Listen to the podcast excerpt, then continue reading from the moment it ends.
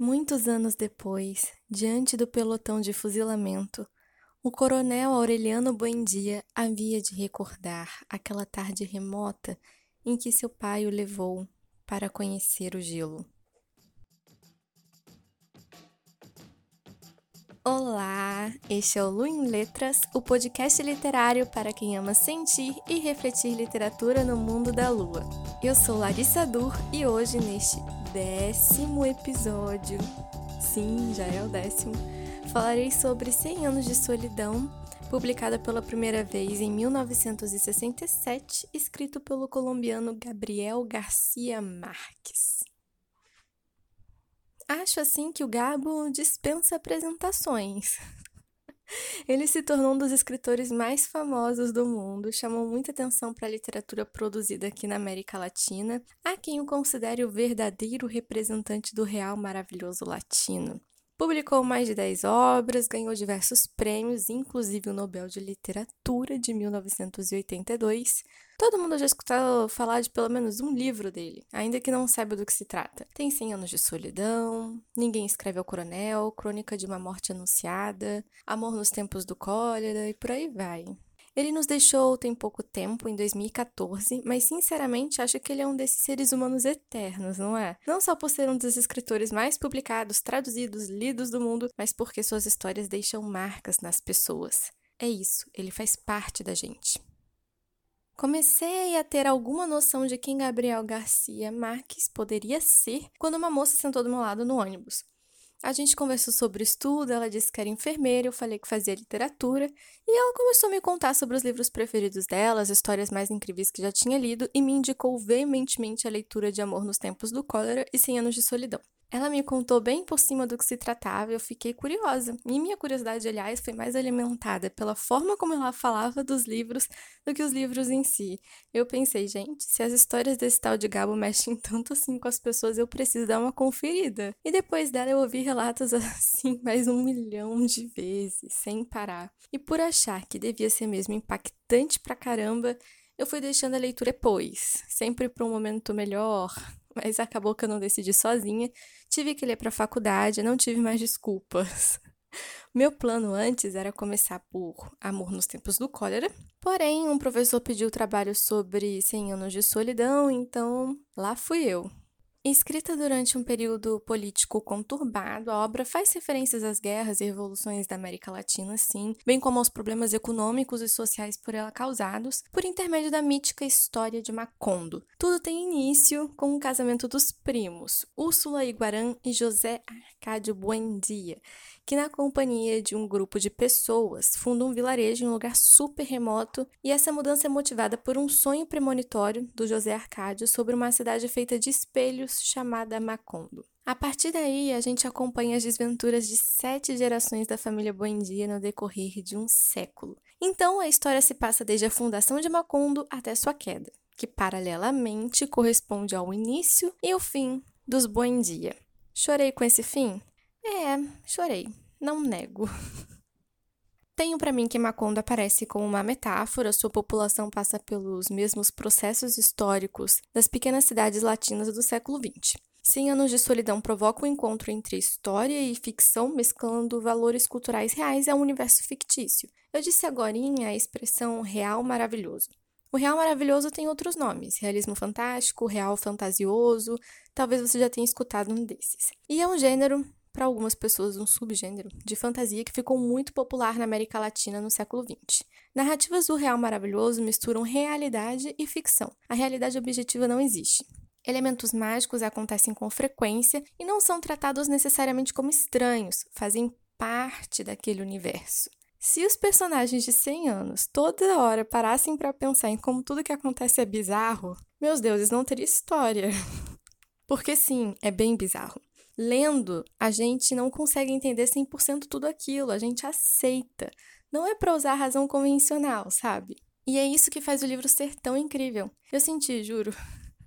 Podia ser minha avó contando aquelas loucuras. E eu digo vó porque é o exemplo mais próximo que eu tenho, mas pode ser qualquer senhor ou senhora que goste de contar contos. Fala do que aconteceu, mas sempre cheio de floreio, dando um ar mitológico para os acontecimentos, e no fim das contas você já não sabe o que é real ou não naquele relato, não sabe separar as coisas. Quem conta um conto aumenta um ponto, né? E é tudo bem folclórico. Essa é a palavra, talvez. Folclore.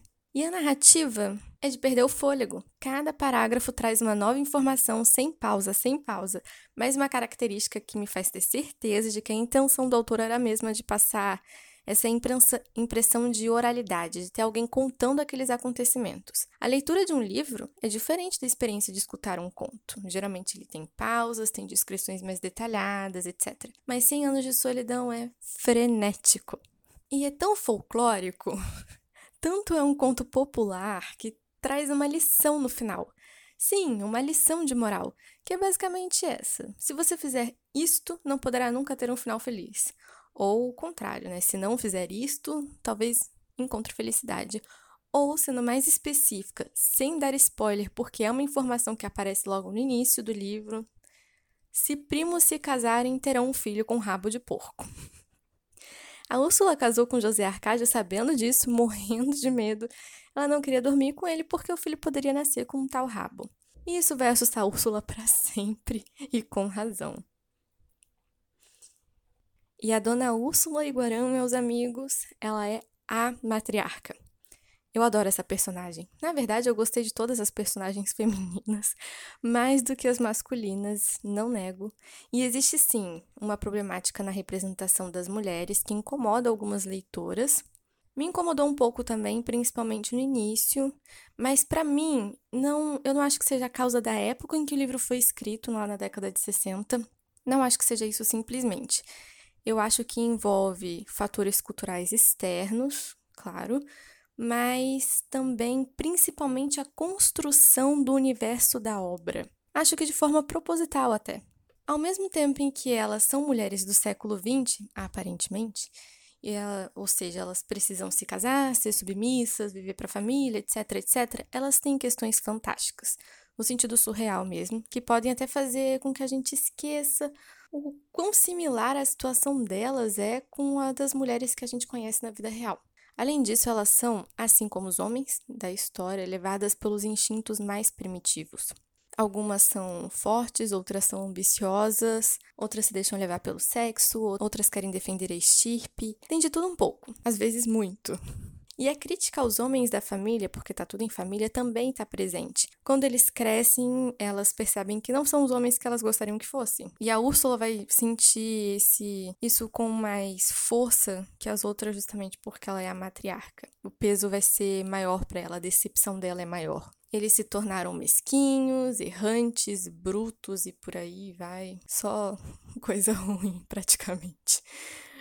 E como eu disse, são todos levados pelos instintos mais primitivos. Eu ainda não parei muito para analisar essa questão instintiva, apaixonada do livro, mas tá lá o tempo todo. Pode ser, sei lá, talvez um contraponto pro fantástico mesmo, nada mais realista que nossa parte animal, que faz um, um par legal com as manifestações naturais da obra, porque a natureza também está sempre ali, se manifestando de alguma forma, não raramente de um jeito surreal.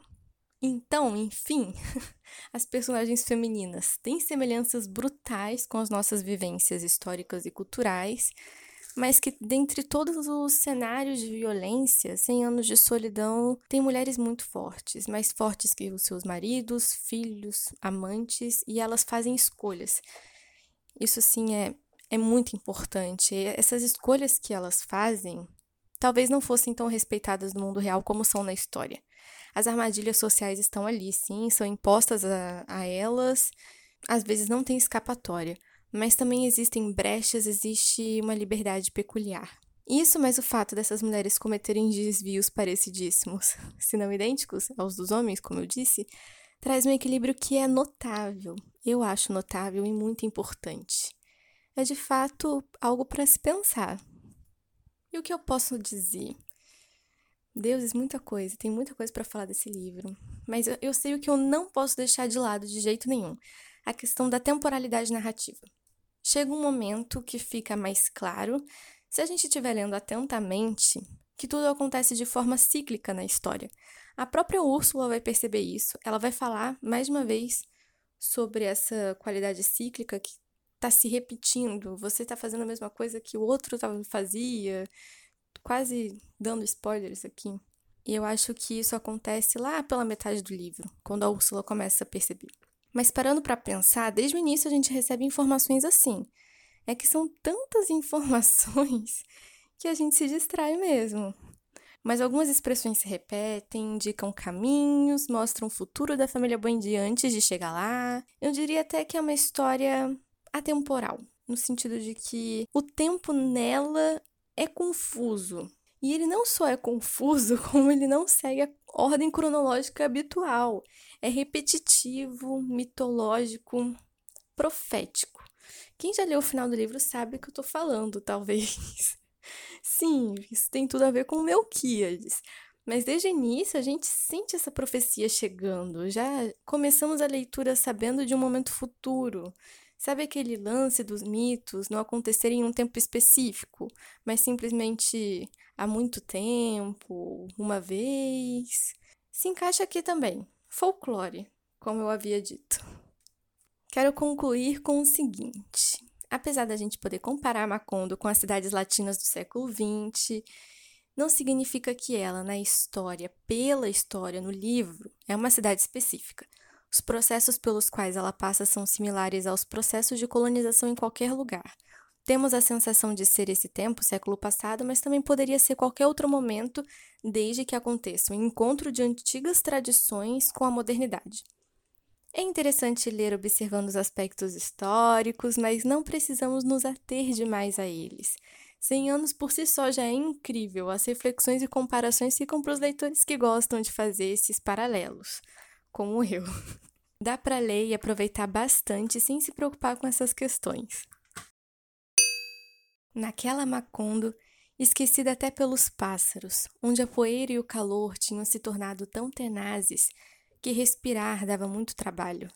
Reclusos pela solidão e pelo amor, e pela solidão do amor, numa casa onde era quase impossível dormir por causa do estrondo das formigas ruivas, Aureliano e Amaranta Úrsula eram os únicos seres felizes e os mais felizes sobre a Terra. Me contem se têm ideias diferentes, complementares, suposições sobre o livro também. Vocês podem falar comigo pelo Instagram, que está na descrição do episódio, arroba Letras. Sinto que ainda tenho muito para falar sobre esse anos de solidão, é inesgotável. Eu gostei bastante do livro. Na verdade, eu fui conquistada por ele aos poucos eu percebi que ele estava deixando suas marquinhas em mim. Amei isso, amei me envolver com esses personagens inesquecíveis, mitológicos, impressionantes e mais um monte de adjetivo que a gente conseguia imaginar. E eu espero poder ler em breve outros livros do Garcia Marques. Talvez agora, finalmente, eu consiga ter a coragem de encarar Amor no Tempo do Cólera. Com a trágica história de uma família latina vivendo no interior, Gabo atinge universalmente todas as famílias, com uma história que poderia ter acontecido em qualquer lugar, em qualquer época. Para quem não tem informação nenhuma sobre o fim, eu já me despeço aqui. Um abraço, um beijo, até a próxima. Mas para quem fica, terminarei com dois trechos lindos, especialmente para quem já leu o livro, pois fala dos personagens que com certeza marcaram a gente. Pelo menos um deles tem que ter marcado, né? Fala do que a gente leu, das experiências pelas quais a gente passou com os Buendia. E foi lendo esses dois trechos que eu percebi. Eu tinha me apegado à família Buendia. Na minha edição, o primeiro trecho tá lá pela página 387 e o segundo, acho que na 390. Mas isso varia, de acordo com a edição. Mas tá no final do livro, bem no final muitas vezes foram despertadas pelo fanar dos mortos.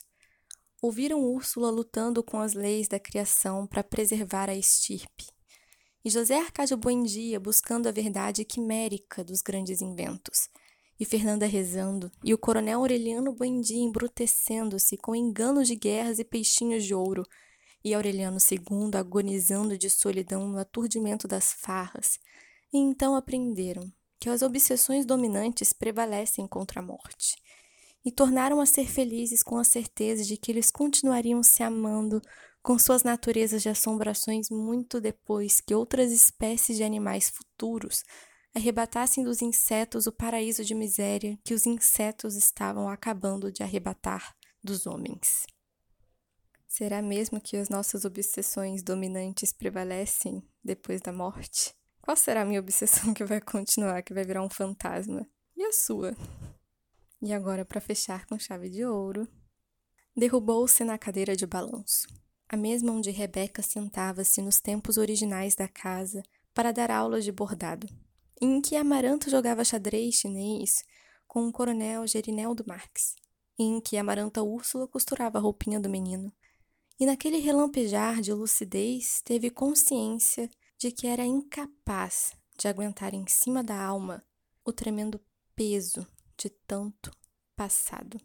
Ferido pelas lanças mortais das nostalgias próprias e alheias, admirou a impavidez da teia de aranha nos roseirais mortos, a perseverança da erva daninha, a paciência do ar no radiante amanhecer de fevereiro. Esse último trecho eu acho ele muito bonito. Não só porque relembra a gente de momentos da história, mas também porque faz a gente pensar na nossa própria história, nos nossos antepassados e, enfim, como a gente chegou aqui, isso do, das nostalgias próprias e alheias. Eu também me pergunto se nas nossas, nas nossas vidas o tempo também não é cíclico. E um dia a gente vai perceber isso, que nem a Úrsula percebeu. E agora sim, eu fico por aqui. Um grande abraço e um beijo. Até a próxima.